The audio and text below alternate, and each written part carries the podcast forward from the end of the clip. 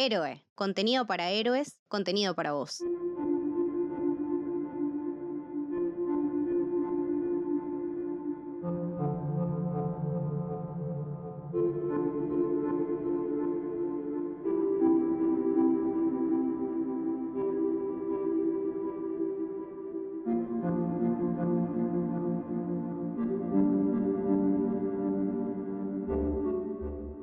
Bienvenidos y bienvenidas a un nuevo episodio de Te sigo desde Memento.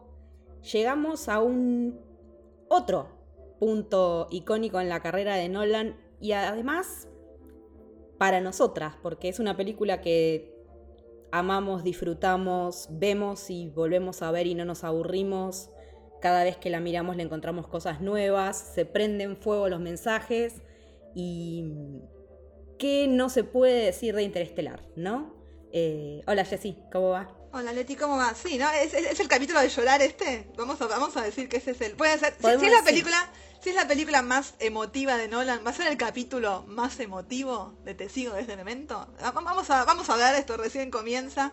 Eh, yo creo que sí. Mira, sabemos que memes hay. Así que va a ser emotivo, pero hay mucho meme también. Hay, mucho gif de, llorar, ¿no? Porque es como cada vez que querés eh, buscar el, el, gif de vamos a llorar, te aparece Matthew McConaughey viendo años y años, ¿no? De, perdidos de, sus hijos. Creo que da, da, da, puntapié para hablar primero de un tema fundamental, eh, de una obsesión, vamos a decir, en este punto en la carrera de Nolan, que es el tiempo. Pero también creo que es la película ideal para hablar de o mejor dicho, para contradecir todo eso que se dice sobre Nolan, ¿no? El tipo frío, el tipo poco emotivo, el tipo que siempre se fija más en la forma, sino en el contenido. Yo creo que acá esta es la película. Obviamente todo, el mundo coincide en eso, más allá que les haya gustado o no la película. Por lo menos las críticas en su momento y hasta el día de hoy, ¿no? Que hay como una revisión más importante sobre, sobre el film. De que sí, hay como un quiebre acá, ¿no? Yo creo que después de, después de terminar con Batman dijo, bueno, voy a contar otro tipo de historia y, y, se nota, y, y, se nota que el mismo camino siguió, por lo menos en Dunker, ¿no? Hay temas, hay, hay temas de conexión, eh, por más que sean películas muy diferentes, por lo que leí hasta ahora también en Tenet, no puedo opinar, siempre digo lo mismo, pero estas cosas como que se vuelven a, a repetir.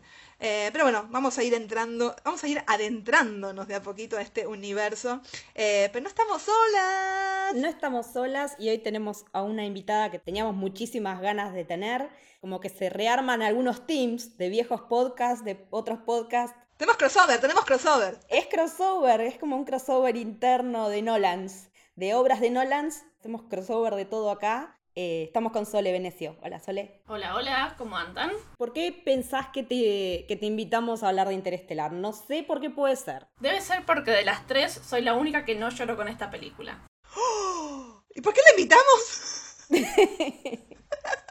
Estoy segura que debe ser por eso. Sí, para tener una pata que nos balancee un poquito, porque si no es como que íbamos a estar llorando ya de movida y necesitamos a alguien que ponga un poco más de, de objetividad. De, de frialdad. Objetividad, de objetividad. Acá, acá, la pregunta es frialdad. un corazón de piedra. No, no, acá, acá, acá, no, acá, acá no juzgamos a nadie en este podcast, no se juzga a la gente, sí a los que no lloran por Interstellar, pero bueno, eso se verá después. Antes de arrancar tenemos este, este momento obligatorio, ¿no? Para cualquier invitado, te toca Sole a vos también. Por un lado, tu conexión, si se quiere, si hay alguna con Nolan, en cuanto este Nolan, no el otro Nolan, eh, el otro ya lo conocemos.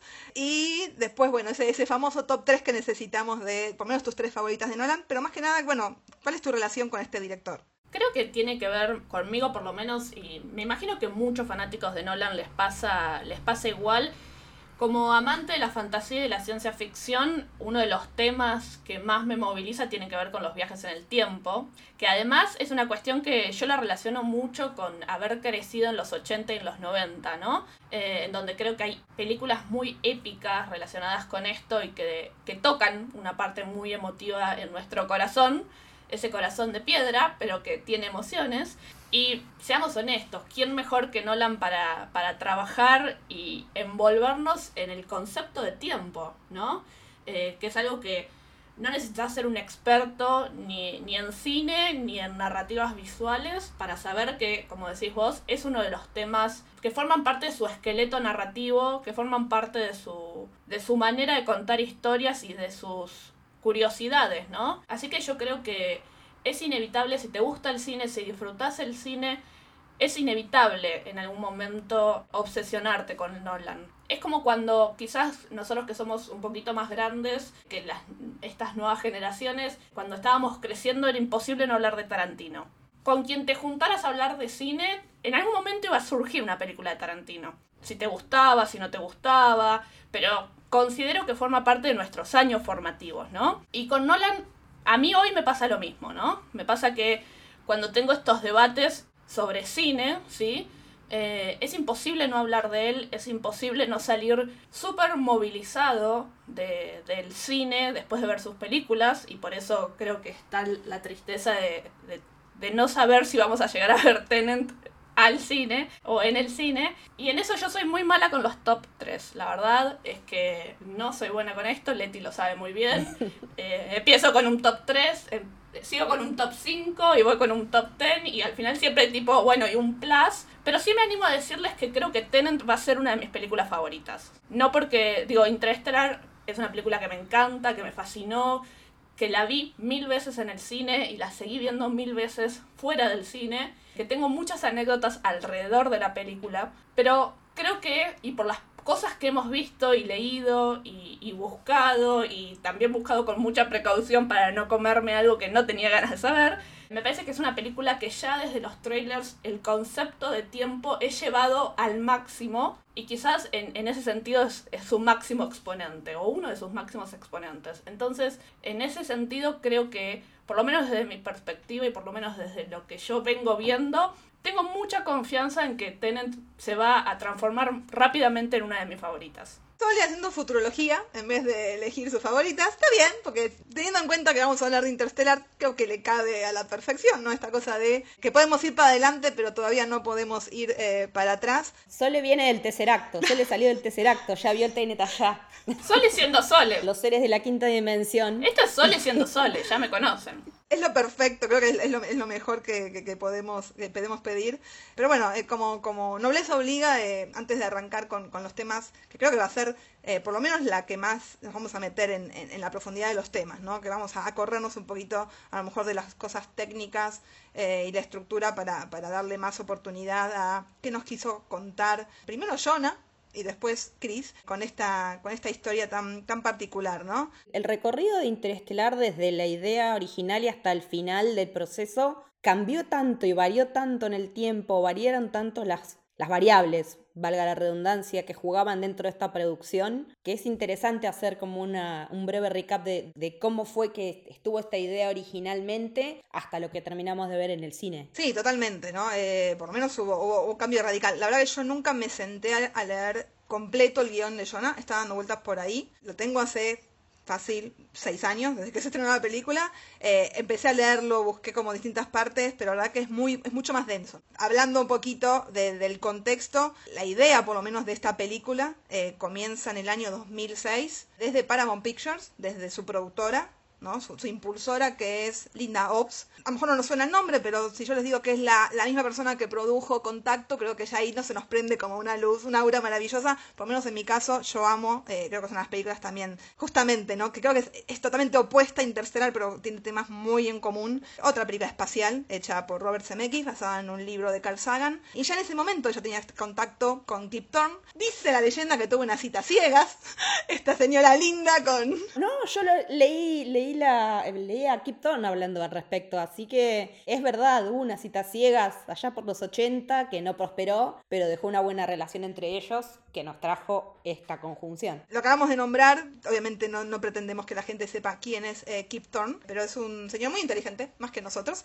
es un físico teórico yankee que se dedica ¿no? a teorizar, valga la, la redundancia, sobre ondas gravitacionales y cosas que no voy a explicar ni yo y ni creo que nadie hoy en este podcast, así que los invitamos a, googlear el trabajo del amigo Kip, ganador de un Nobel en 2017 Yo quiero creer que fue gracias a Interstellar. Yo pero también. bueno, Quiero creer. yo también, vamos a creer. Por aquel entonces, ¿no? Contamos que ya había tenido una colaboración con, con Linda Oaks 10 años antes, si tenemos en cuenta que Contacto es de 1997, si no me equivoco. Estamos en el 2006 y Linda sueña, ¿no? Sueña con volver al espacio, sueña con las historias espaciales. Obviamente es una persona que, que también está obsesionada con este tipo de temas y tiene como esta idea de traer a Spielberg, ¿no? Para hacer una película contemporánea sobre la exploración espacial y no tiene mejor idea de contratar a un tal Jonathan Nolan para escribir el guion. Sí, el guion original es de Jonathan, no es de Chris.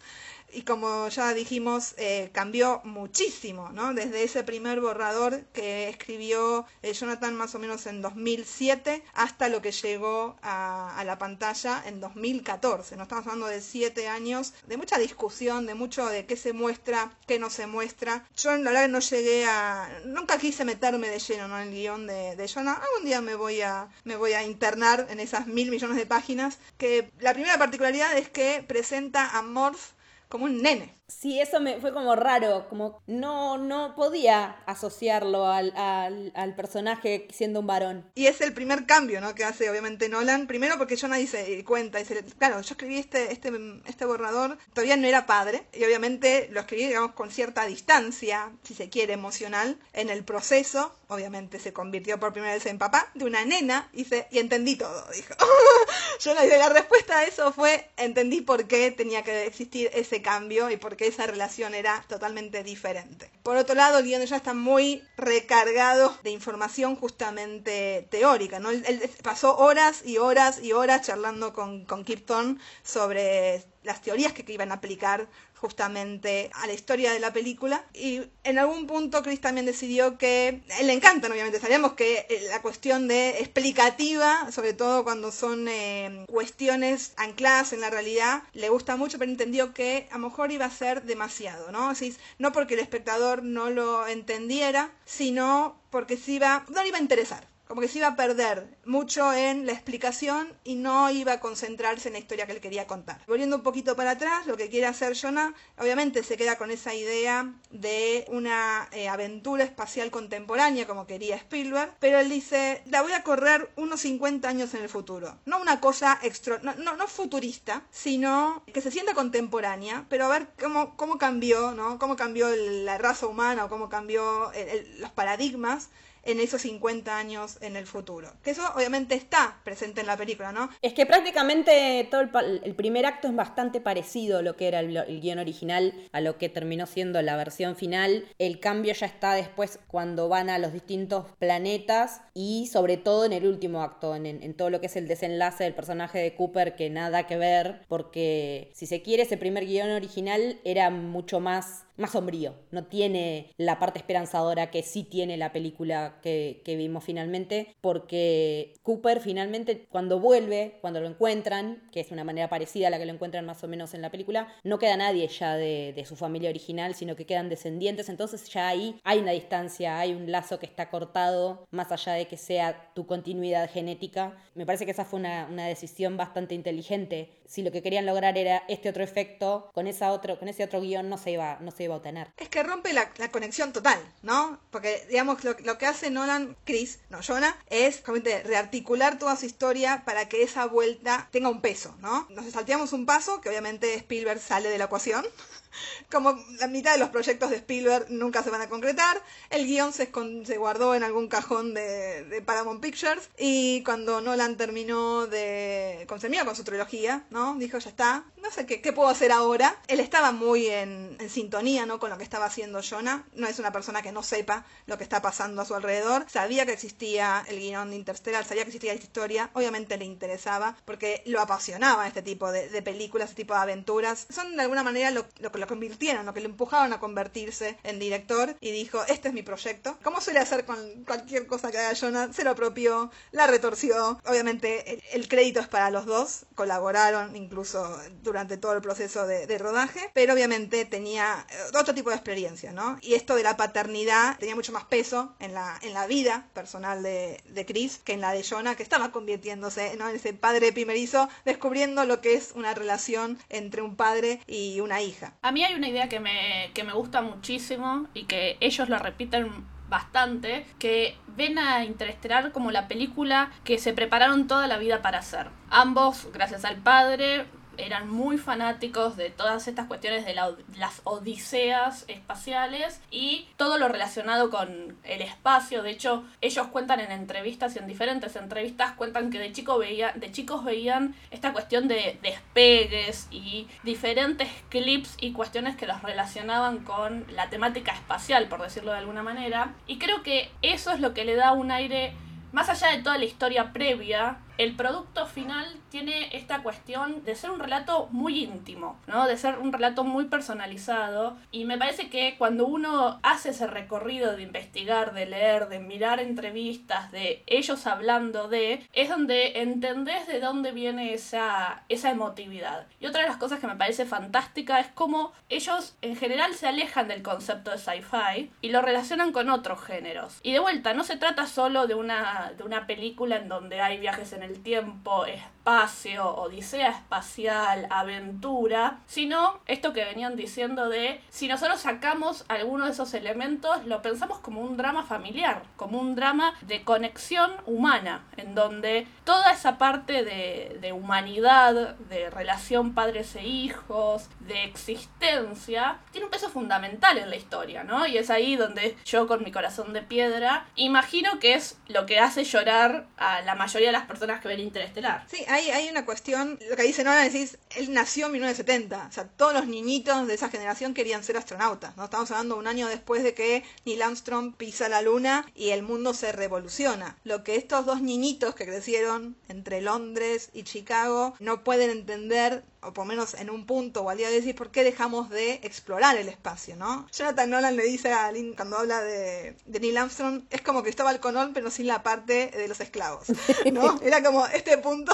revolucionario en la historia, digo, ¿cómo dejamos, ¿no? De mirar para arriba. Dejamos de darle dejamos de, claro, mirar para arriba y sé cómo se pueden hablar justamente de este tema, eh, de lo que es lo que significa la tecnología en los últimos, no sé, 20, 30 años y cómo la vamos a recordar. O sea, cuando le pregunten a la gente cuál fue la revolución tecnológica del siglo XX o quién fue el nombre, ¿no? Ese, ese nombre que puede sobresalir. Muchos van a decir Steve Jobs o van a decir Bill Gates. Y en realidad ellos dicen, no, fue Neil Armstrong, ¿no? Fue el primer tipo que se fue de esta tierra y puso los pies más allá, ¿no? En otra, en otra parte del espacio. Son dos soñadores, vamos a decir, son, son dos románticos, ¿no? De, por lo menos de viaje espacial y creo que acá estamos, estamos todos en la misma, por lo menos en esta mesa virtual, estamos todas en la misma sintonía, ¿no? Siempre a mí siempre me viene a la cabeza este discurso de Kennedy, que obviamente tenía que ver con un tema político y la cuestión de la carrera espacial, pero si dejamos eso de lado, lo que dice Kennedy cuando inaugura obviamente el programa espacial de la NASA para ganarle a los rusos es vamos a ir a la luna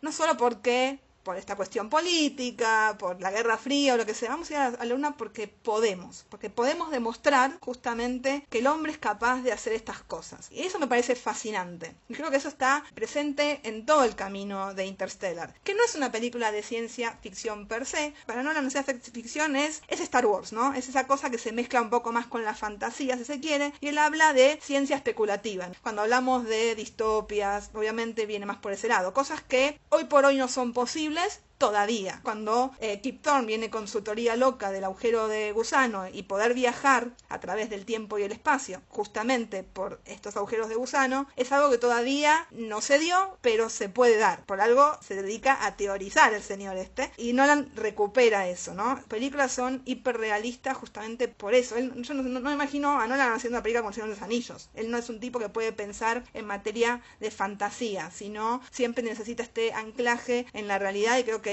eso le cabe muy bien a Interstellar. Y Sol le hablaba del tema de, los géneros. Sí, es una, es una aventura de ciencia ficción, vamos a decirlo así. Es una aventura espacial por un lado, es un drama familiar por el otro y arranca como una película de desastres, que también es parte de la ciencia ficción. Cuando hablamos de las grandes películas de desastres, que siempre se habla de la supervivencia, ¿no? Un poco lo hablábamos con Dunker, cómo, cómo él va metiendo todos estos géneros uno al lado del otro y todo funciona. Esta gran ensalada que hace cada acto, tendemos tres actos, ¿no? El primer acto es esta película eh, sobre desastres, ¿no? Porque tenemos esta tierra que se está muriendo, básicamente. Pero él no lo plantea como algo negativo. Él dice, justamente porque también tenemos este efecto que es el del polvo y tenemos una plaga que está destruyendo los cultivos. Lo último que queda para alimentar a la raza humana, ¿no? Estamos en una realidad, estos 50 años en el futuro, que no es mucho, si lo pensamos. No hay autos voladores, cosas están mucho más robotizadas, si se quiere. No sabemos si hay inteligencias artificiales, ¿no? Él no lo llama robots, incluso le llama máquinas articuladas, porque para él un robot es algo mucho más humanizado, obviamente. Antropomorfizado. Una loli, una loli para él es un robot, no un TARS. Que es algo que también que se cambió, ¿no? Que es algo que también se cambió desde el guion original a lo que terminamos viendo. La morfología de estos robots es mucho más técnica, tecnológica, cuadrada, lineal, versus lo que eran las primeras versiones del guion original, en donde tenían más forma humana. Tenían forma humana comparado a lo que vemos que es esta cosa tecnológica y bastante extraña y que de hecho me cuesta relacionarlo con, con algo de tecnología del futuro. Los robots están pensados como que eran algo netamente utilitario. Venían de ser robots militares. La sigla de TARS significa algo de la función que tenía para los Marines. La de Case lo mismo. Es intencional esto de que los robots sean netamente prácticos. Que más allá de que tengan en tanto por ciento la honestidad o el sarcasmo, qué sé yo, la cuestión, que aparte es lo que ves en la película, es que sean funcionales. Que también eso es lo que decía Sole, ¿no? De que se aleja un montón. Además de otro punto que también me parece bastante clave del guion original, que es el tema de que acá estamos nosotros solos metidos. En esta somos nosotros los que nos encargamos de hacer tanto mierda con la Tierra como de salir de ella y buscar un futuro. En ese guion original había criaturas extraterrestres. Acá no. Acá lo que. Eh, creo que eso es uno de los puntos también que a mí más me pegó de la película desde la primera vez que la vi, que es nos salvamos solos. No es que ellos, los seres de la quinta dimensión, son unos seres extraños de los que no tenemos ni idea y que nos vienen a dar una mano, sino que somos nosotros habiendo avanzado en la historia y habiendo avanzado en la percepción que tenemos de la humanidad, de lo que es trabajar en equipo para salvarnos, porque también en el primer acto se nota un montón. Como que resulta difícil imaginarse que los gobiernos lleguen a ese punto de decir, bueno, cortemos con todo esto, porque lo fundamental es que tengamos alimento, ¿no? Todos los recursos, por pocos que sean abocados a esto, y todo lo que pasa con la cuestión escolar, de que, bueno, si no es estrictamente necesario porque le da súper la cabeza para otra cosa, vas a tener que ser granjero porque es lo que hace falta. Es ahí donde decís, más allá de lo derrotista que es el primer acto de la película, cuánta esperanza en que en algún momento podamos ponernos todos de acuerdo, ¿no? Es que ahí está el punto de toda la película. Creo que el guion eh, y el final de John era mucho más pesimista. Y ahí lo que llama más la atención, como Chris lo agarra y convierte toda esa historia en algo sumamente optimista, ¿no? no teniendo en cuenta a él, más teniendo en cuenta que veníamos con tres Batman, todo pum para abajo, lo cual se celebra eh, muchísimo, ¿no? Muestra otra faceta. Y este tipo, obviamente, acá deja muy en claro sus posturas políticas, si se quiere, sus posturas, sus posturas sociales, o sea, hay mucho de, eso a lo largo de la película, y en un, pero en ningún momento decide culpar al ser humano. Eh, sí, nombra el tema del materialismo, le mete un poco, bueno, nuestro consumismo eh, nos llevó un poco a esto, pero al mismo tiempo lo que muestra, lo, lo, la idea de Nolan era, bueno, de alguna manera mostrar o volver a esta utopía agraria, ¿no? Dice, bueno, la tecnología no nos sirvió, nos dimos cuenta que ese, eh, esta constante inversión en la tecnología no nos terminó sirviendo, entonces la única forma es como volver un poco a las fuentes, ¿no? Entonces te muestra esta especie de paraíso utópico que es la granja de, de Cooper. Y le dice, teníamos que mostrar esto como algo relativamente hermoso, no es, no es un escenario apocalíptico, no nos muestra el escenario de Mad Max, sino que nos muestra esta granja, esta casita hermosa de madera en la mitad de la nada, con las montañas de fondo y los campos de, de maíz ahí súper crecidos, que no existen en la realidad. Ahora vamos a, sumar la, anécdota si se quiere, que en realidad no es Estados Unidos, es que es la mitad de, Canadá, pero no importa. Pero los cultivos los hicieron de verdad, creo que hicieron 200 hectáreas de cultivos para filmar. La realidad es que Nolan quería justamente esto, quería una casita en la mitad del campo con las montañas de fondo. Y un día le dijeron, eso no existe, no existe en ninguna parte de Estados Unidos, no existe en ninguna parte del mundo una casita con cultivos de este tamaño y montañas de fondo. Y él dijo, porque es cabeza dura, ya lo sabemos, bueno, agarremos este paisaje que ya encontramos en Calgary y plantemos cultivos. Todo bien, acá no crece nada, le dijeron. Por algo están las montañas y el viento que provoca hace que no crezca nada. Sabemos que tiene culo. Esos culos que sabemos que tienen, de repente plantaron esta- un montón de hectáreas de, de maíz para poder de alguna forma destruirlas, ¿no? Para no destruir el maíz de nadie más. Y le quedó ese paisaje hermoso. La casa se construyó especialmente, obviamente, para la película. Que es todo un set integrado, es una casa funcional de verdad. Totalmente. Quería, obviamente, que todo sea muy palpable, no solo para el que está viendo la película, sino para los actores que tienen que, que interactuar, que es algo que lo mantiene a lo largo de toda la película. Sí, porque de hecho el trailer de, de McConaughey estaba como ahí al lado, porque te- él como que tenía que estar en contacto constante con la casa, con su lugar, y si bien no dormía ahí adentro prácticamente porque su, su camioncito estaba al lado, acompañando además la experiencia de inmersión en el, en el personaje, me imagino. Sí, aparte estaba en la mitad de la nada, o sea, no, no había, no había un hotel cerca para ir y volver todos los días. No sabemos si había sillas, pero no importa, no es el tema de hoy. Y él lo que dice Nolan era arrancar con este paisaje que no sea apocalíptico, que no sea algo que el, el público vaya a rechazar de entrada para que ese viaje fuera de la Tierra sea todavía más difícil. Esta cosa de estamos abandonando algo que es hermoso, no estamos abandonando algo que se cae a pedazos. Así todo, en esta visión, que obviamente vuelve a remitir a eh, Christina's World, este cuadro que obviamente los Nolan tienen una fijación, porque ya también hablamos eh, en Almas de Metal, ¿no? Con, con toda la visión del western, acá vuelve a ser como una inspiración para esa casita en la mitad del campo. Eh, justamente quiere eso, ¿no? Que, que la imagen inicial sea bella, para que la gente diga, bueno, eh, eh, esto vale la pena salvar y vale la pena volver a esto, porque el viaje de Cooper, a diferencia de otros eh, odiseas espaciales, si quieres, es un viaje de ida y vuelta, que eso no se da muy seguido. Yo lo, lo comparaba con una road movie. Bueno, la road movie, obviamente, es un viaje de ida, porque justamente la road movie es, un, es una metáfora de la vida. Y al final de la vida tenemos la muerte. Generalmente la road movie, si pensamos en Telma y Louis, si pensamos en Busco mi destino, suele terminar bastante para el orto. Este es una odisea de ida y vuelta.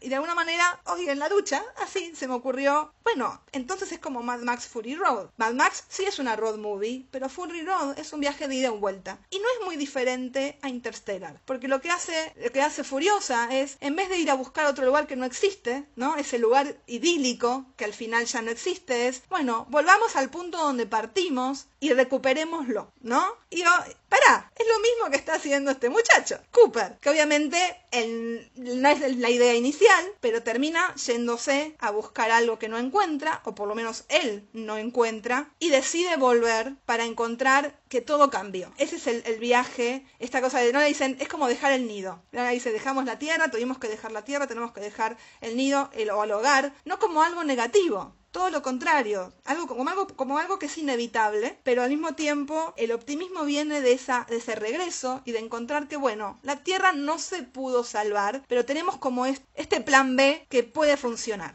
Y el otro plan C, que es Brand, ¿no? Iniciando las colonias en ese en el planeta de Edmond, que sí era el, el que puede llegar a ser nuestro, ese sí puede llegar a ser nuestro nuevo hogar. O sea, siempre vemos en las películas justamente de catástrofe como algo negativo, ¿no? Que el planeta se destruya. Pero lo que plantea Análisis, el cambio no es malo, porque lo que el punto que persiste sigue siendo el humano. Acá lo que se trata de salvar es la raza humana y no el hogar de la raza humana, lamentablemente. Pero donde vaya la raza humana va a ir un poco de ese planeta. Es que ahí es precisamente donde está la cuestión de, de Brand, ¿no? De- del viejo Brand, de por qué decir determinadas verdades y ocultar otras, ¿no? Porque están mirando, si se quiere, al, al bien mayor, pero también qué perdemos cuando viramos, cuando ampliamos la mirada y decimos, bueno, por estos, esta tanda de humanos no la vamos a rescatar, la que va a rescatar va a ser estos embriones que vienen en este otro plan, y también hasta dónde es éticamente respetable que él haya sido deshonesto, ¿no? Ese es, un punto también que me llama mucho la atención, así también como la postura de Man, de decir hasta dónde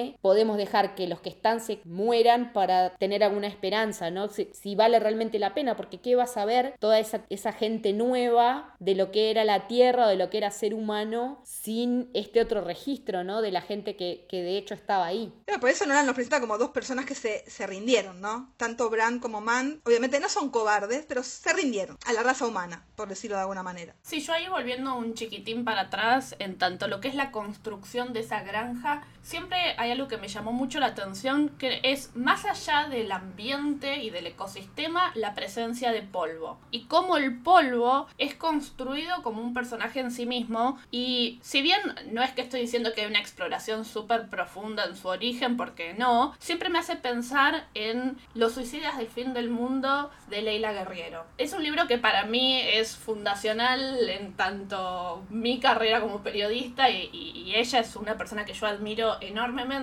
pero es esta cuestión de tener una amenaza tan chiquita y al mismo tiempo tan grande. Y de hecho, si leyeron el libro y vieron Interestelar, se van a encontrar con esta cuestión casi desoladora de algo que realmente no podía parecer menos una amenaza y se transforma en realmente un peligro, ¿no? Lo que en la película es el polvo, en el libro es el viento. Exacto, y es esa construcción tan sutil y tan chiquita en donde vos ves que conviven y de hecho las primeras secuencias tienen que con eso, ¿no? Cómo conviven y se adaptan al punto que lo normalizan y en realidad me parece que el quiebre para, para el personaje principal es esto, no, no tenemos más vida que esto, esto se va a terminar en algún punto porque nos vamos a morir o de hambre o asfixiados. Y siempre pienso en, en el libro de, de Leila que digamos, es una crónica periodística eh, y, y, la historia detrás es otra, totalmente diferente. Pero creo que justamente con esos elementos, con esta cuestión de la construcción, del, con esta construcción de un ambiente que es totalmente cercano, que uno puede relacionarse, a pesar de no haber crecido en una granja,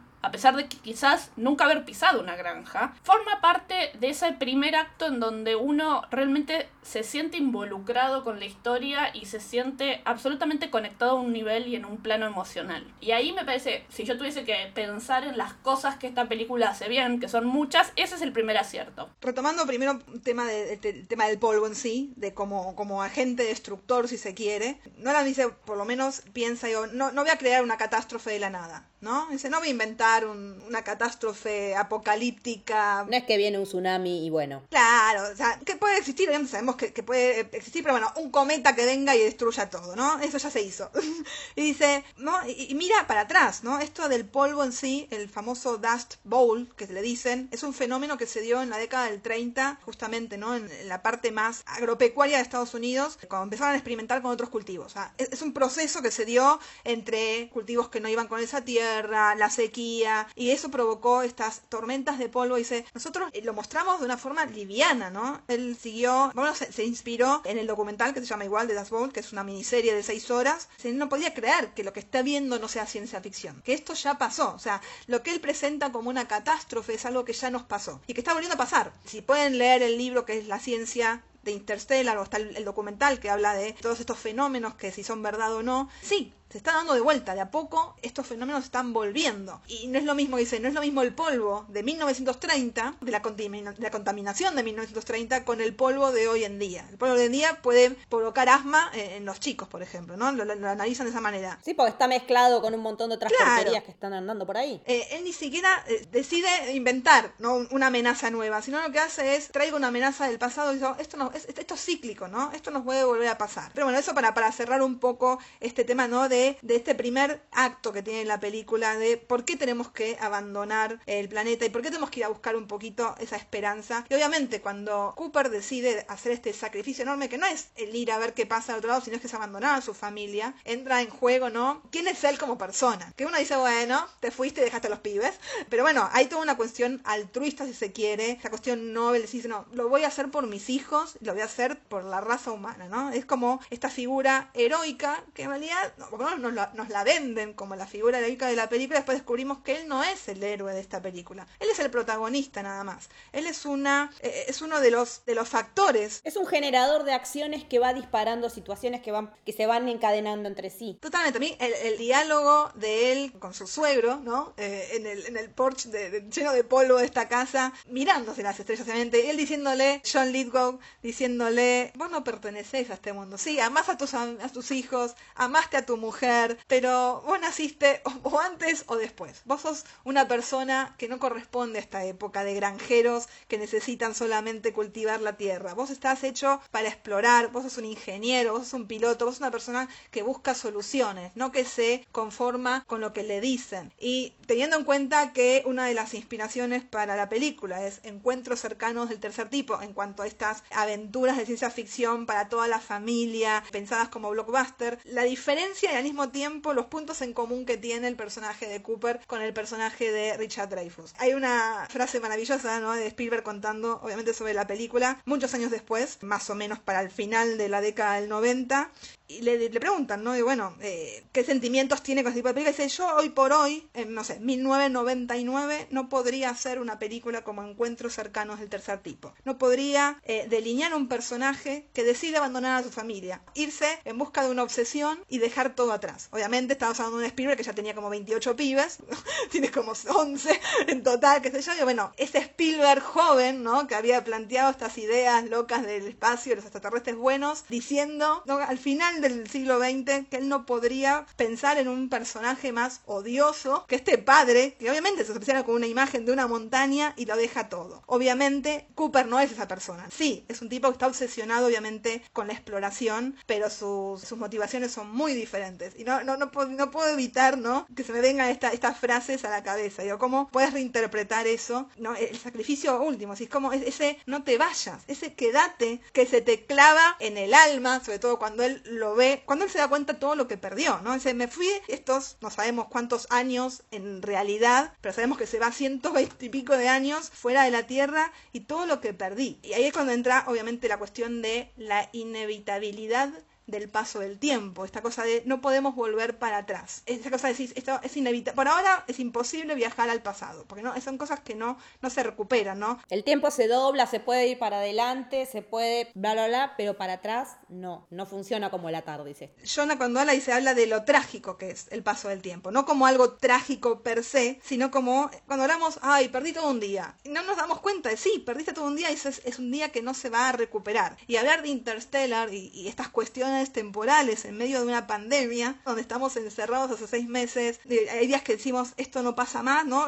En abril decíamos, abril fue el mes más largo, no sé, de toda la eternidad, y al mismo tiempo decimos, che, pará, ya estamos casi en octubre, o sea, ¿cuándo se nos fue medio año, ¿no? ¿Cómo pensamos el tiempo? Entiendo por ese lado la obsesión de Nolan con esta, esta cosa que es casi imposible de describir en su totalidad y al mismo tiempo decís, está bien, no, no querés pensarlo, pero te presentás a pensar en estas cosas, es maravilloso. Creo que este es el otro punto genial que tiene eh, la película. Sí, esta es la parte de la ciencia ficción o la, la, ficción especulativa, esta es la parte que duele, ¿no? Esta es la parte que provoca los cambios, cambios dramáticos. Pero en el centro de esta historia, dice, tenemos esta cosmología, tenemos, el, afuera tenemos el universo entero, ¿no? Para describir y para explorar, y la historia principal, el núcleo, el corazón de la película, termina siendo algo así chiquito y básico como es la relación entre un padre y sus hijos, y más precisamente entre un padre y su hija, a la que le hizo una simple promesa de que sí, sí, yo voy a volver. Pensando un poco en todo lo que vos decís, para mí hay dos momentos claves en el diálogo eh, donde Cooper, el primero es cuando le dice a los maestros, querés que sea granjero e ignorante, ¿no? Y me parece que eso es clave en lo que significa él, su paternidad y el tipo de persona que es, ¿no? Relacionando con todo esto que venías eh, describiendo, donde quizás alguien puede terminar siendo granjero, pero lo que vos estás buscando es que sea un granjero ignorante. Y ahí me parece que es clave para entender también qué es lo que lo motiva, ¿no? ¿Qué es lo que motiva a Cooper a hacer lo que hace? Y otro gran momento, y ya haciendo un salto temporal tremendo, en esta cuestión de que Cooper es el protagonista pero no el héroe, para mí hay un, una instancia muy chiquita de diálogo que cada vez que la veo me largo a llorar de la risa, que tiene que ver con, ah, le pusieron en mi honor, el nombre en mi honor, y la gente, se, los dos médicos lo miran y se empiezan a reír y dice, no, no, no, todos sabemos que usted hizo un gran sacrificio, pero el homenaje es a su hija. Digo, son líneas de diálogo muy breves, muy chiquitas, pero que tienen muchísimo impacto, por lo menos conmigo siempre tuvieron muchísimo impacto por esta cosa medio humor en una, pero también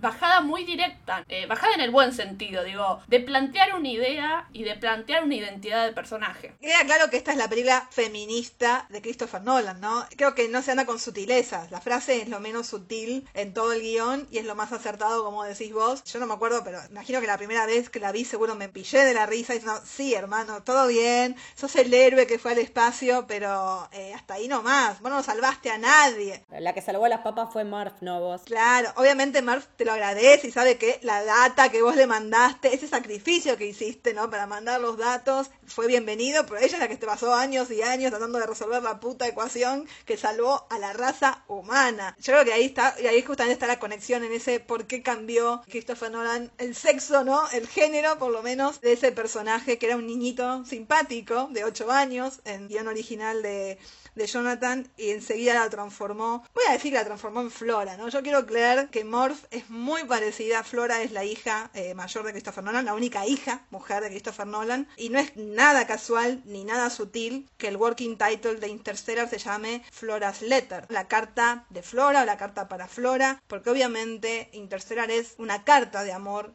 a sus hijos y a los hijos de todo el mundo, ¿no? Que no eran diciendo yo soy este padre que lo único que quiere es un futuro para sus hijos. No eran todo el tiempo asegura que su generación ya está perdida, ¿no? Él dice, nuestra generación va a llevar al mundo por delante y no hicimos un carajo, dice.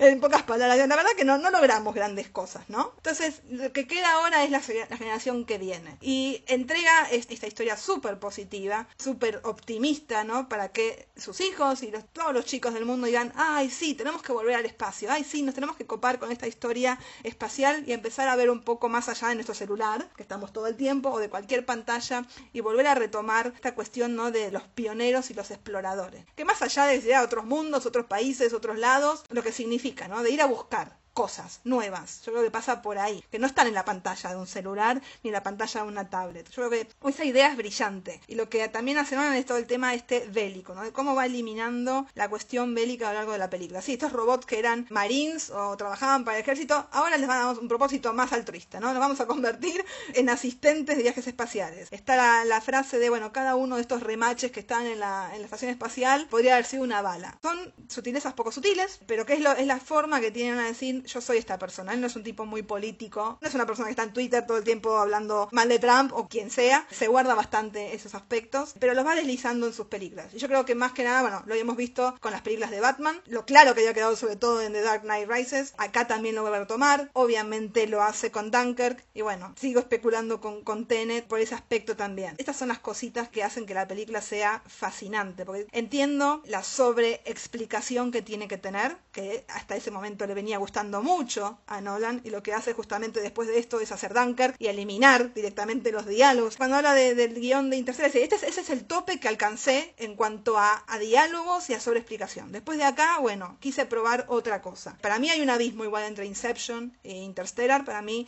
Inception sí es una película que todo el tiempo remarca lo mismo. Yo creo que Interstellar tiene que contarte porque son cosas complicadas y no le queda otra que apoyarse en esta explicación y aparte la explicación es fascinante porque va cambiando el punto de vista de quien te da esa misma explicación y cuando te cae la ficha de sí, era esto, o para esto servía, o para esto puede servir, todo cobra más sentido. Sí, es una película de casi tres horas y la película lo necesita es una de las críticas que le hacen a Interstellar, como que es demasiado explicativa, pero yo la veo y la veo y no me parece en ningún momento que me estén explicando de más porque son, como decías vos, cosas complejas y que a su vez se van resignificando a lo largo de la película, que es lo que también decís de Inception. En Inception es repetición por la repetición misma, debe haber estado él obsesionado con que quede bien claro tal concepto. Acá es necesario, porque de por sí es un tema que no todo el mundo maneja, de por sí ya es complicadísimo entender cuáles son las dimensiones en las que se están moviendo Cooper, por ejemplo, en el tercer acto, que esa esa es como la parte que me falta de escular que termino de... Cada vez que la veo me quedo pensando, pero no me parece que sea sobreexplicativa, sino que es is necessary.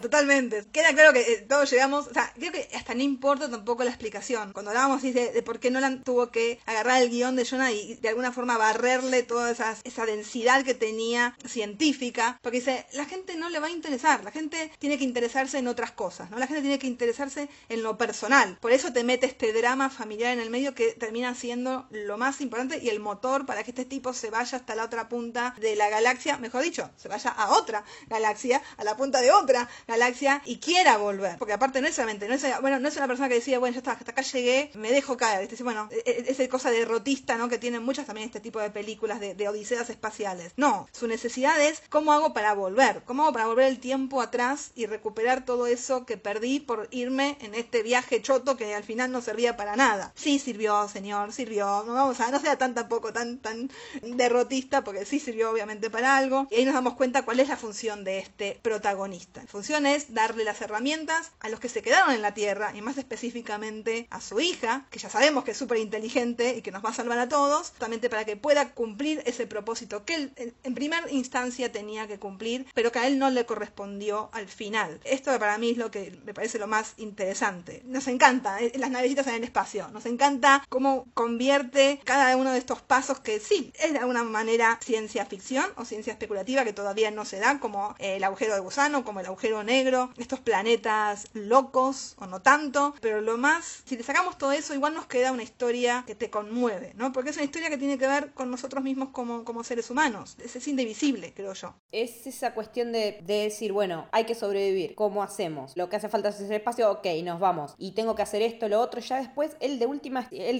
la vuelta en pos de poder darle las herramientas a quien sea, un poco de culo también, porque cuando va a parar adentro del agujero gusano, no sabe con qué se va a encontrar. El tema es que, como todo esto, como el tiempo juega con sus propias reglas y no son las nuestras, cae en un punto en el cual él es necesario que caiga para que suceda todo lo que tiene que suceder después como en cascada, ¿no? Y lo que también está bueno, que me gusta mucho, es que la decisión de ir a tal planeta o tal otro planeta la toma él y él se equivoca. Cuando él decide vamos a ir al planeta de Man, le está diciendo a la otra, che, vos estás accionando porque querés ir a ver al... querés ver qué pasó con el hombre que estabas enamorada, con el que nos trae ese discurso sobre el amor que, que da el personaje de Amelia Brandt, que sí, bueno, Anne Hathaway, es como que mi haterismo cuando la veo en las películas de Nolan no funciona, pero decís, la estaba catalogando ella de sentimentaloide, pero él no estaba exento de eso. Entonces cuando decís, puta, al final la que tenía razón era ella, es como que si le hubieras dado un poco más de bola antes, por ahí te ahorrabas cuántos años, ¿no? Sí, bueno, obvio que el, propósito dramático de la historia era ese, pero ¿por qué no escuchábamos a las mujeres a veces cuando hace falta? Bueno, y digo, lo deja bien remarcado Nolan, o sea, te equivocaste, o sea, yo tenía la razón, vos te equivocaste, y ahí está todo, la consecuencia, ¿no? La consecuencia es esta, estamos los dos acá y tenemos que decidir qué hacemos ahora. O bueno, vos seguir de largo, vamos a ese último planeta, a ver, tenemos esa esperanza, y yo me la juego porque, bueno, no queda otra igual, ¿no? Igual,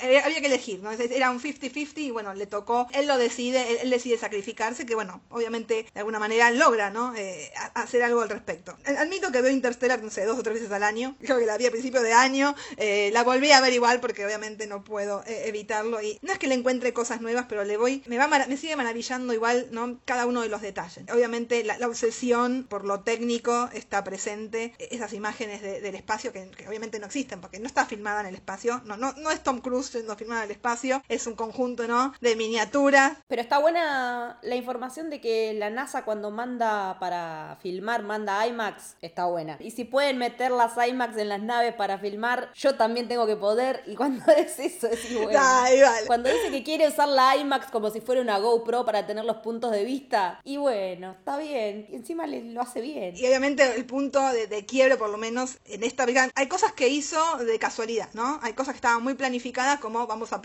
estas hectáreas de maíz, que después vendieron el maíz que sobró y les fue muy bien, recuperaron la plata. Y por otro lado, había cosas que no sabían cómo las iban a hacer. Obviamente terminaban pensando en lo digital, hay, hay modelos a escala, hay maquetas, es un conjunto, ¿no? Eh, es como volver un poco a, al viejo cine, ¿no? A las viejas Star Wars, cuando se combinaban un montón de técnicas. Obviamente hay mucho de digital, no puede decir que no usó pantalla verde ni usó, eh, ¿no? CGI, porque bueno, no hay forma de evitarlo, pero sí, construyó una nave casi también real y la, llevó a pasear por, Islandia, donde se filmaron los escenarios de los distintos eh, planetas. Eh, ¿Sabes lo que pensaba yo cuando, cuando veía que él quería que cuando los actores miraban para afuera de la nave se viera el espacio? ¿Qué hubiera pasado si hubiera existido The Volume en ese momento, no? La pantalla que está usando ahora Disney para The Mandalorian. La técnica que usó es muy parecida porque son, eran como varios proyectores puestos alrededor. Yo creo que si quisiera hacer hoy por hoy una pega como Interstellar, creo que iría a, usar algo como The Volume porque es más fácil que lo que hizo él, que es, la, mi- es lo mismo básicamente, pero poniendo un montón de, de- de proyectores. Es, es la misma, yo creo que el The Volume se basa un poco en, este- en estas técnicas, que no son nuevas para Nolan, pero para él arrancó para que sea más fácil para los actores, para que los actores no tuvieran un, un agujerito verde o azul al que mirar, sino a mirar al- al cosmos en sí por esa ventana. O al polvo también, porque el polvo también era real. Cuando John Lithgow dice, bueno, sí, se viene el polvo y vamos a tener que hacer de cuenta que viene el polvo, no. El polvo estaba y ves los tremendos ventiladores tirando el polvo sobre la gente. Estas son cosas que obviamente se van a hacer, pero en el caso, digamos, esta cosa eh, espacial, le sirvió también eh, en cuanto a eh, cómo manejar la luz dentro de estas navecitas, de, de, de lo que es el set de la nave. Esta es la primera película de Hoyte Van Hoytema siendo director de fotografía de Nolan. Obviamente, de repente se, se fue Wally Pfister, después de 12 años de trabajar juntos, tuvo que buscar a un tipo que esté en la misma sintonía que yo, que tenga ganas de agarrar una cámara IMAX y meterla donde la podamos meter. Y creo que ahí Nolan es como encontró su segunda hematomas, ¿no? Encontró como su segunda, o sea, era como este tipo está comprometido con la causa y como decías vos, ¿no? Con transformar, es la primera vez, ¿no? Que agarran una cámara que pesa 40, 45 kilos, se la calza al hombro y la mete en lugares donde nunca la habían metido. O sea, Wally no hacía estas cosas. Wally no se podía cargar una cámara al hombro y hacerla de camarógrafo de guerra yendo atrás de los actores. Hoyte, porque es un chavo, sí, es un holandés grandote, es, es enorme, pero se la jugó. Dijo, él quería experimentar de esta manera y eso también, obviamente, juega en cuanto a, bueno, cómo tenés esta cámara que es enorme y que capta imágenes enormes en estos espacios íntimos, ¿no? Este contraste constante que tiene la película de lo vasto, lo universal que es el espacio con la historia particular, con la historia chiquita. Creo que todo el tiempo, eh, sea narrativamente o desde los efectos especiales, siempre está esta dicotomía que igual va de la mano. No se contradice en ningún, en ningún momento. Así como hablamos de, tenemos tres, cuatro géneros en la misma película que tampoco se contradicen, sino que se van retroalimentando. Yo no sé si la película perfecta, pero por lo menos lo que se propone eh, lo logra. Sí, no olvidemos también que se inauguraron un montón de efectos especiales para con esta película que marcó un antes y un después en las cuestiones técnicas y cuestiones que después empezaron a usar en otras o inspiraron otras para la creación de este tipo de historias, ¿no? Te escuchaba recién lo de la pantalla verde y me reía porque no podía decir no la usé, pero sí se encargó de decir la usé lo menos posible. Y eso habla mucho de cómo es. O sea, se encargó de decirlo. Él es el primero en decir, sí, yo uso esta tecnología a favor de, de la película, pero si lo puedo evitar, lo voy a evitar porque le gusta lo tangible. Obviamente está yendo al espacio, no puedes reconstruir todo a escala. Pero bueno, cuando llega el momento de hablar de Tenet, no dice, bueno, está bien, él también pensaba hacer un avión a escala y chocarlo contra un hangar. Y después se dio cuenta que a lo mejor puedo comprar un avión a escala real. Si hay posibilidad de hacerlo todavía más realista en cámara, eh, y si da la plata y si da la logística, lo va a hacer. Obviamente si hubiesen dicho, mira, te mandamos un día al espacio para que filmes, lo hubiese hecho. Pero bueno, buscó la mejor solución y tuvo un equipo técnico eh, fabuloso. Estamos hablando de una gran parte es el mismo equipo técnico de Inception, que ya había ganado un Oscar por Inception. Paul Franklin vuelve a ganar, obviamente, un Oscar por Interstellar y más que nada por la creación de estas representaciones de lo que es eh, el agujero de gusano y el agujero negro. No es que se sentó y dijo, ah, bueno, voy a dibujar esto, me, me voy, a- imaginar cómo sería un agujero negro. No, se sentó a charlar con Kipton. Kipton le dio un montón de ecuaciones de cómo ellos creen, ellos, los científicos, creen que son o se dan estos fenómenos en la naturaleza y se las pasó a su equipo de, de efectos especiales. Ellos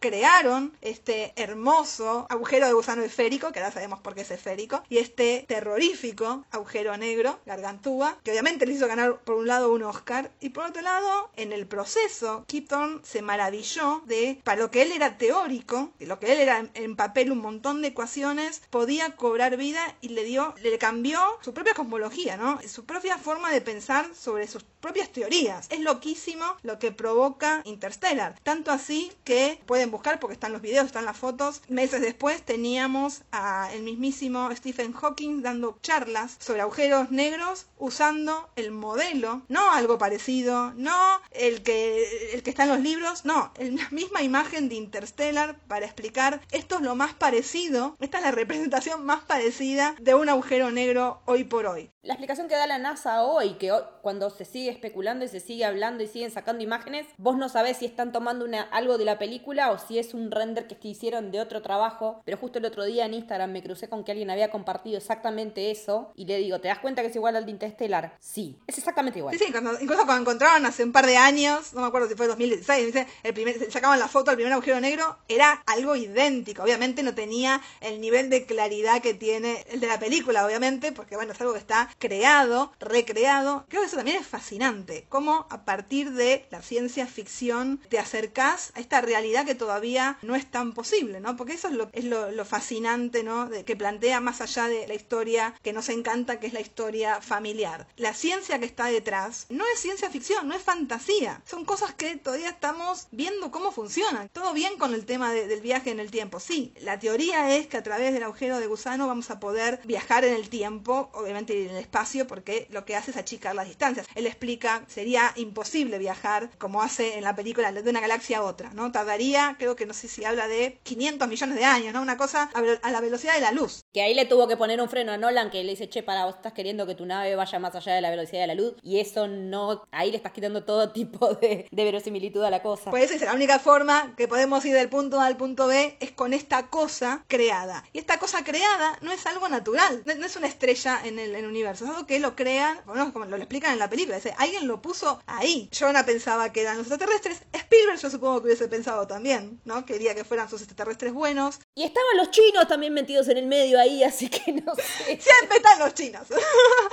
y lo que hacen ahí dicen, no, nosotros nos vamos, o sea, lo que esta cosa fabulosa que tiene la América es, nosotros nos vamos a salvar a nosotros mismos. Nadie va a venir a salvarnos porque no, la realidad es esa, todavía no sabemos si hay alguien más en el universo, si hay un ser más inteligente o no, pero nosotros vamos a evolucionar y convertirnos en esos seres inteligentes y dentro de 120 años o la cantidad que sea, sí, mi hija, mi nena, va a poder poner un agujero de gusano y hacer este círculo extraño y vicioso que tiene la película, obviamente, que va y viene en el tiempo. Y ahí es donde también de, toma muchísimo valor la frase que él dice, y que me imagino también pensando en su propia hija, ¿no? Todo lo insondable que puede encontrarse en el cuarto de una niña. Ese momento en el cual vos te das cuenta que ella descubrió todo desde chiquita en esa habitación y que ahí es donde va a tener todas las ideas que van a terminar salvando a la raza humana como tal. Todo en el cuarto de una mujer, todo en el cuarto de una nena, todo en un cuarto propio para traer también a Virginia Woolf si, si se deja un poco el estirar la comparación. Y que el método de comunicación sea una biblioteca. Sí. No, porque acá no, acá no va a ser una computadora. No va, no va a ser tan obvio.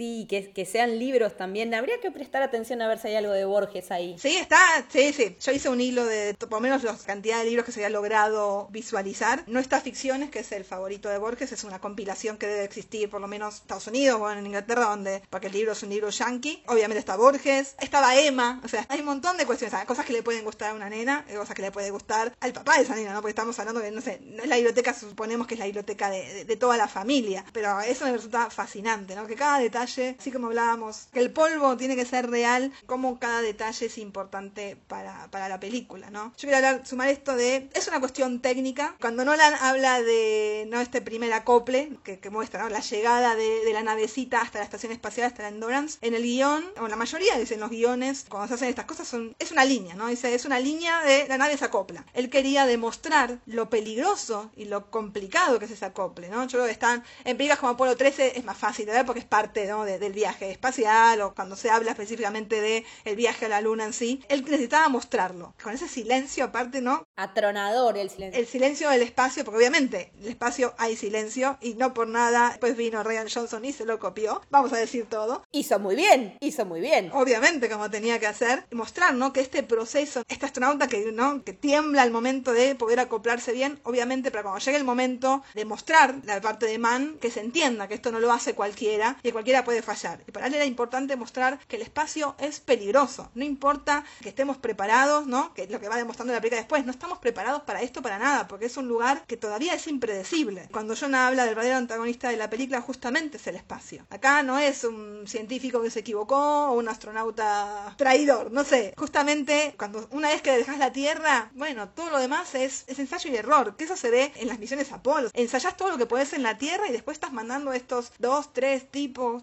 en una, una lata, básicamente es una lata. Romilly lo dice tal cual, es así. Es, es, genial, estas cosas sí, sí, todo bien, estamos acá, somos científicos, somos gente re preparada, pero nos separa una lámina de metal con la nada. Sabemos que se cuela un, una pizquita de aire y nos morimos todos. Y eso queda muy claro, ¿no? Este, sí, todo bien, esto de la exploración espacial conlleva un montón de peligros, por eso lo de valientes, ¿no? Esta cosa que remarca todo el tiempo, sí, sí, estos valientes que se van al espacio.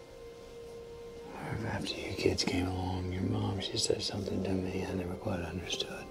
She said, now, we're just here to be memories for our kids.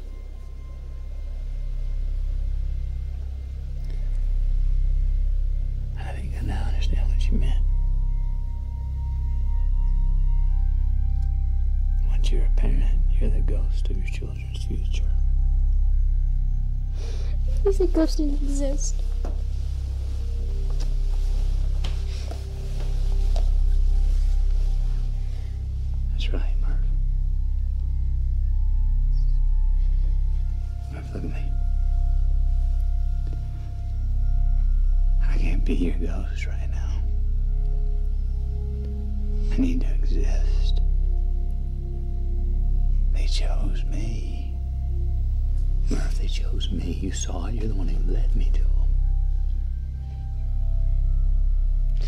That's exactly why you can't go. I figured out the message. One word. You know what it is? Stay. It says stay, Dad. You don't believe me. Look at the books. Look at this. It says stay. Why? You're not listening. It says stay. No, I'm coming back. When? Quién era Nolan en ese momento, ¿no? Tenemos a un tipo que tenía tres películas de Batman super taquilleras, Inception una película super taquillera, cuando decide hacer Interstellar, no es una película de Warner, un problemón, porque este guion era de Paramount Pictures, y él dice, bueno, está bien, no me queda otra, o sea, no, no se enojen muchachos, me voy a trabajar con la competencia, porque básicamente esto es la competencia, y lo que hace, por lo menos Warner primero es, para, para, para, para, para, nosotros queremos colaborar, ¿no? En vez de ir en contra de su competencia, dice, vamos a unir fuerzas, vamos a poner plata, ¿no? Vamos a... Yo te ayudo, porque obviamente no querían, no querían dejar ir tanto... Perder al pibe de oro. Claro, no querían que la gallina de los huevos de oro se vaya por ahí, por ahí nomás. Obviamente hay una inversión por parte de Warner, la película está coproducida entre Paramount Pictures y Warner Bros. Warner Bros. salió ganando porque se queda con la distribución internacional, que es lo que la película fue mucho mejor que en los Estados Unidos. Pero atrás vino Legendary Pictures, que también dijo, pará, pará, pará.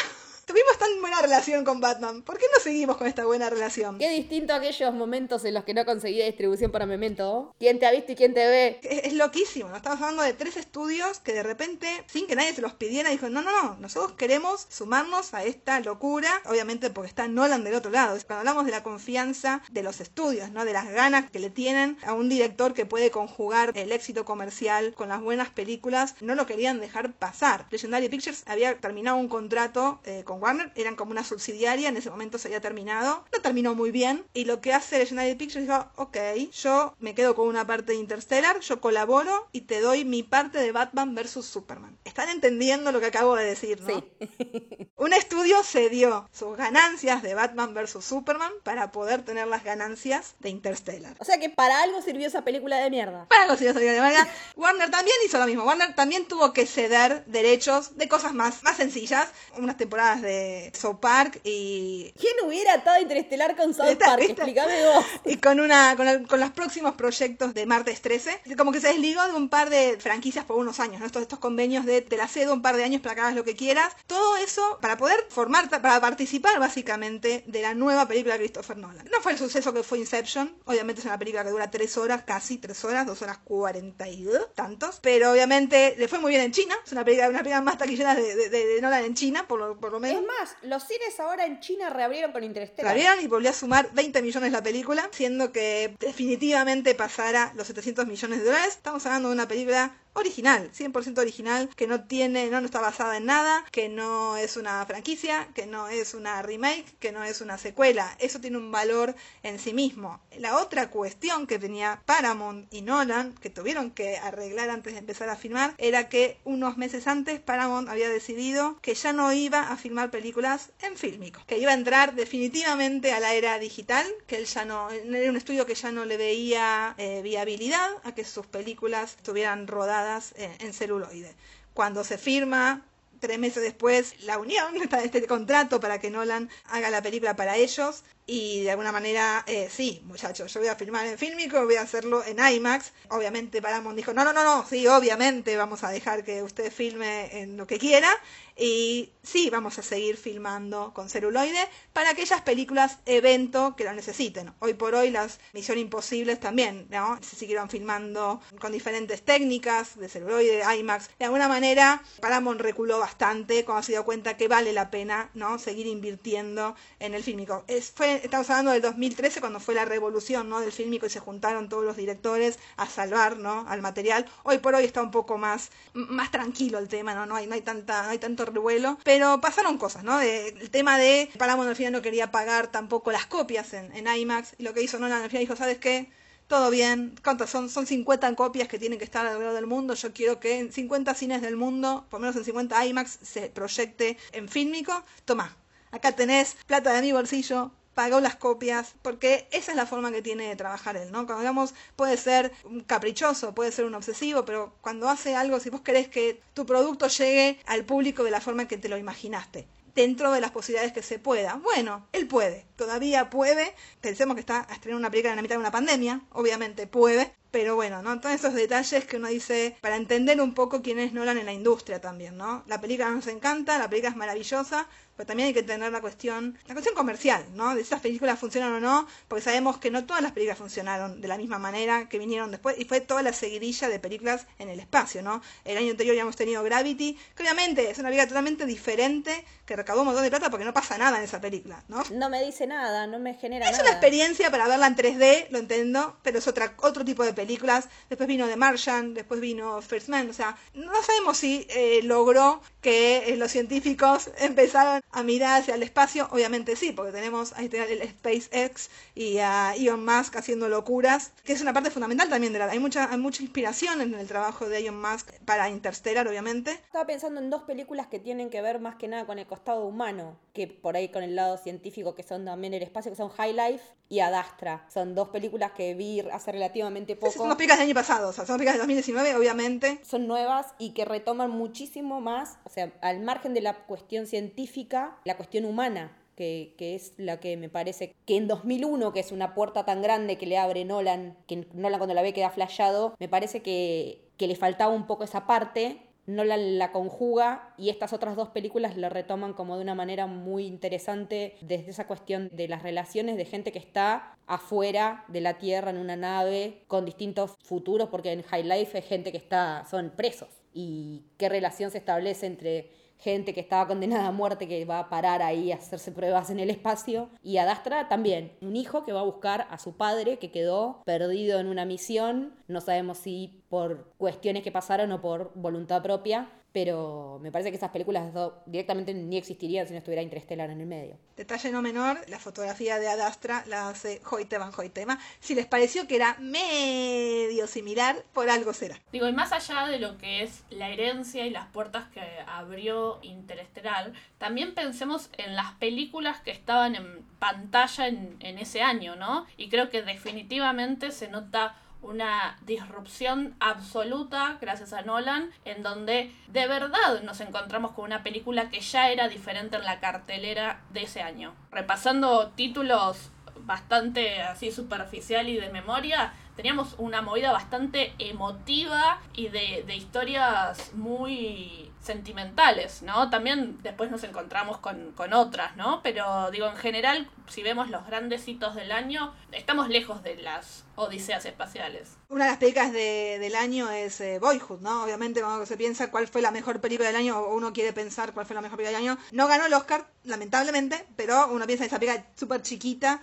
que también tiene que ver con el tiempo. Y hablando un poco de la cartelera, hablando del peso que tiene Interstellar, no ganó un montón de premios. Por culpa de Gravity, me parece a mí que no los ganó. Es otra historia, no, no, no vamos a entrar en, en, en, comparaciones. No, no, que la academia no quiso premiar dos años seguidos películas que tuvieran la cuestión espacial en el medio, pero bueno, esa es la interpretación que hago yo. Más allá de que, de que Gravity no me gusta nada. Entendemos que a Hans Zimmer le robaron. Ya va a llegar el momento en que nos metamos de lleno. No dijimos absolutamente nada de la mejor banda sonora de una película de Nolan en mi opinión, por lo menos hasta, Más uno. hasta ahora. Ya vamos a dedicarle, obviamente, un programa especial a ese órgano. La importancia, ¿no? De cómo en una odisea espacial súper tecnológica metes un instrumento tan humano, si se quiere, ¿no? Lo, lo, vamos a dejar el debate para otra vez, pero volviendo esto a, a los Oscars y, Sole, que hablaba de, de, la taquilla y lo que había en ese momento, sí, teníamos estas historias chiquitas y humanas, y por otro lado, eh, tenías que pelearle a todos los superhéroes y a todos los, los éxitos taquilleros per se. Y la importancia, ¿por qué termina teniendo este peso Interstellar? Cuando llega el momento de ganar el Oscar, le gana no a una, no a dos, sino a tres películas de Marvel. No, no, le gana cualquier cosa. Obviamente no me vas a comparar los, eh, los efectos especiales Interstellar con, lamentablemente, eh, El Soldado del Invierno. Sorry, not sorry. Eh, bueno, eh, no, mira, sorry, no, con El Soldado del Invierno no te metas. Bueno, vamos Porque es mi película preferida de Marvel. Pero no voy a andar comparando ese los efectos especiales. Esto vamos a tener que cortarlo porque acá empiezan las piñas. No, le gana por eso, le gana a. Me está faltando una igual. Le gana a El Soldado del Invierno, le gana a Días del Futuro Pasado. Me está faltando una de Marvel, Guardianes de la Galaxia. Guardianes de la Galaxia. Y le gana a la que. Yo hubiese querido que ganara si no era Interstellar, obviamente que es Planeta de los Simios, la segunda parte, que hasta el día de hoy siento que le deben, le deben más de un premio a, Andy Serkis, ¿no? Haciendo de, de monito. Lo que te quería preguntar, que tal vez vos podés responderme, yo no pude encontrar respuesta en internet. La escena de la ola, ¿cómo se filma? La escena de la ola es CGI, obviamente. No el planeta en sí, el planeta en sí está filmado en Islandia. Sí, porque vi que Anne Hathaway estuvo cagada de frío. Se le pinchó el traje, pobrecita, se le parece que se le pinchó. ¿Cuáles son los síntomas de la hipotermia? Porque me parece que me está Sí, sí. pasando. El primer día de rodaje la metieron en ese agua congelada y no quiso decir, porque como estaba súper metida en el personaje y todo, no quiso decir que se le pinchó el traje y le estaba entrando agua por el traje, pero no pasó nada. Sí, si uno mira el detrás de escena, es una parte de Islandia que obviamente el, el agua está al nivel, ¿no? Como, como se ve, ¿no? Se puede caminar básicamente sobre el agua, pero la ola gigante, SGI, no hay forma, ¿no? Acá no. Hicieron avalanchas para, para Inception, hicieron eh, tormentas de polvo para, para el principio de Interstellar, pero todavía no le dio a hacer un tsunami de no sé cuántos metros de altura, porque es peligroso. Pero por eso, creo que es, es la película que más usa estas imágenes generadas por computadora, porque no le queda otra opción, ¿no? Y cuando llegue el momento de hablar de Tenet, que tiene apenas 300 efectos, no se va a poder creer. Nos vamos a ir a otro extremo. No quedó con una sola técnica, porque él dice que vos podés insistir mucho con el CGI, pero en un punto se va a empezar a caer. Entonces tenés que ir como mezclando las técnicas, porque la gente se va acostumbrando, el ojo humano se va acostumbrando. Igual quiero acá hacer un- una conexión absolutamente random y ya como último aporte del episodio. Aunque no lo crean, tiene la misma visión Bruce Campbell con la sangre. Tuve la suerte de entrevistarlo un par de veces por la serie y él dice, todavía no llegamos al punto que la sangre de mentira, la sangre de efectos especiales, logra el mismo efecto que la sangre de verdad. Y me parece que son muchos los generadores de contenido, por, por englobar a todo el equipo, que todavía ven en lo que es los efectos especiales como un soporte para aquello que no pueden lograr en el mundo real, en la experiencia real. Nada, ahí tienen la conexión entre lo que es el cine gore y, Nolan, que no sé si la necesitaban, pero a mí siempre me divierte, me divierte contar la anécdota. Acá to- todas las anécdotas son, son bienvenidas y creo que hablamos poco de, de, bueno, del feminismo en la peli, me parece, pero, pero creo que quedó claro. También va va a llegar el momento, le vamos a dedicar un programa a, a las esposas muertas de Nolan. Eh, no a, a la esposa muerta de Nolan, por favor, no, No, no, no. a este tropo que tiene Nolan tan gastado de sus novias y esposas muertas. Vamos a hablar de, de los personajes femeninos, obviamente, en las películas de Nolan en general, pero creo que esta es por lo menos es una de, eh, es una que celebra, ¿no? Eh, Eso que tanto le cuesta a él, por lo menos como, como narrador. No creo que lo haga a propósito, ¿no? No creo que, que- sea una, eh, una persona misógina, todo lo contrario. Creo que le cuesta bastante. Entonces, bueno, tiene que encontrar la historia para que estos personajes se desarrollen naturalmente y no forzarlos. Creo que lo que hace bien es no forzar, ¿no? Al personaje femenino. Le puede dar poca pantalla, pero por lo menos no te lo fuerza, que por lo menos agradece. Y desde ese momento en que decide transformar a Murph eh, de un nene en una nena, creo que está diciendo todo lo que me tiene que decir eh, a mí, por lo menos, como, como espectadora y como su admiradora. Bueno, hasta acá llegamos con el análisis de Interestelar. Teníamos un montón de cosas para decir, seguramente nos quedaron un montón afuera. Te agradecemos muchísimo, Sole, que hayas venido. Decinos dónde te encontramos en redes. Me encuentran en todas las redes sociales como arroba solevenecio. Saben, si ya me siguen, que con Leti los sábados hacemos nerdulias en Twitch, que son los encuentros en vivo donde debatimos de series viejas, series nuevas, temáticas, y se pone bastante picante el asunto en el mejor de los sentidos, así que más que invitados. También pueden eh, escucharnos en Nerdulias Podcast, que tiene su primera temporada completa, en el cual Jessie también estuvo de invitada para hablar de esos malos que amamos. Y en la segunda, que estamos grabando ahora, también vino a charlar con nosotras de un patrol. Así que como que queda todo medio entre casa, ¿no? Estamos en familia. eh, también recordamos que pueden ir a. Si no- todavía no vieron la tercera temporada de Westworld y quieren eh, recorrerla con un podcast, también tenemos Almas de Metal, con Sole, donde obviamente nos metimos de lleno en cada episodio. Así esto quedó como un extraño gran crossover de, de cosas y de gente linda. Jessie, ¿a vos dónde te encontramos en redes? En Twitter, no, no me, no me busquen Insta- en Instagram porque no me van a encontrar, o por lo menos no, no- no van a lograr interacción. Jessie Vladi en los dos lados, pero bueno, en Twitter contesto preguntas eh, si les quedó algo por saber. A mí me pueden encontrar eh, tanto en Twitter como en Instagram en Leticia-Haller. Si quieren seguir a la productora pueden hacerlo también en esas redes en arroba soshéroe. El próximo programa vamos a estar hablando de... Pasamos de The Prestige, otra de nuestras favoritas, o por lo menos no recuerdo si estaba Sí, en tu estaba, top 3, creo que sí, pero está en mi top 3 con, también con invitados de lujo, como siempre, son todos nuestros invitados. Así que si quieren ir eh, preparándose con tarea para el hogar, véanla para no espoliarse. No, vamos a hablar un poco de la dualidad de Nolan, ¿no? Creo que es la película justa para hablar de, de dualidades. Esto fue Te sigo desde Memento. Nos vemos la próxima. Hasta luego. Bye.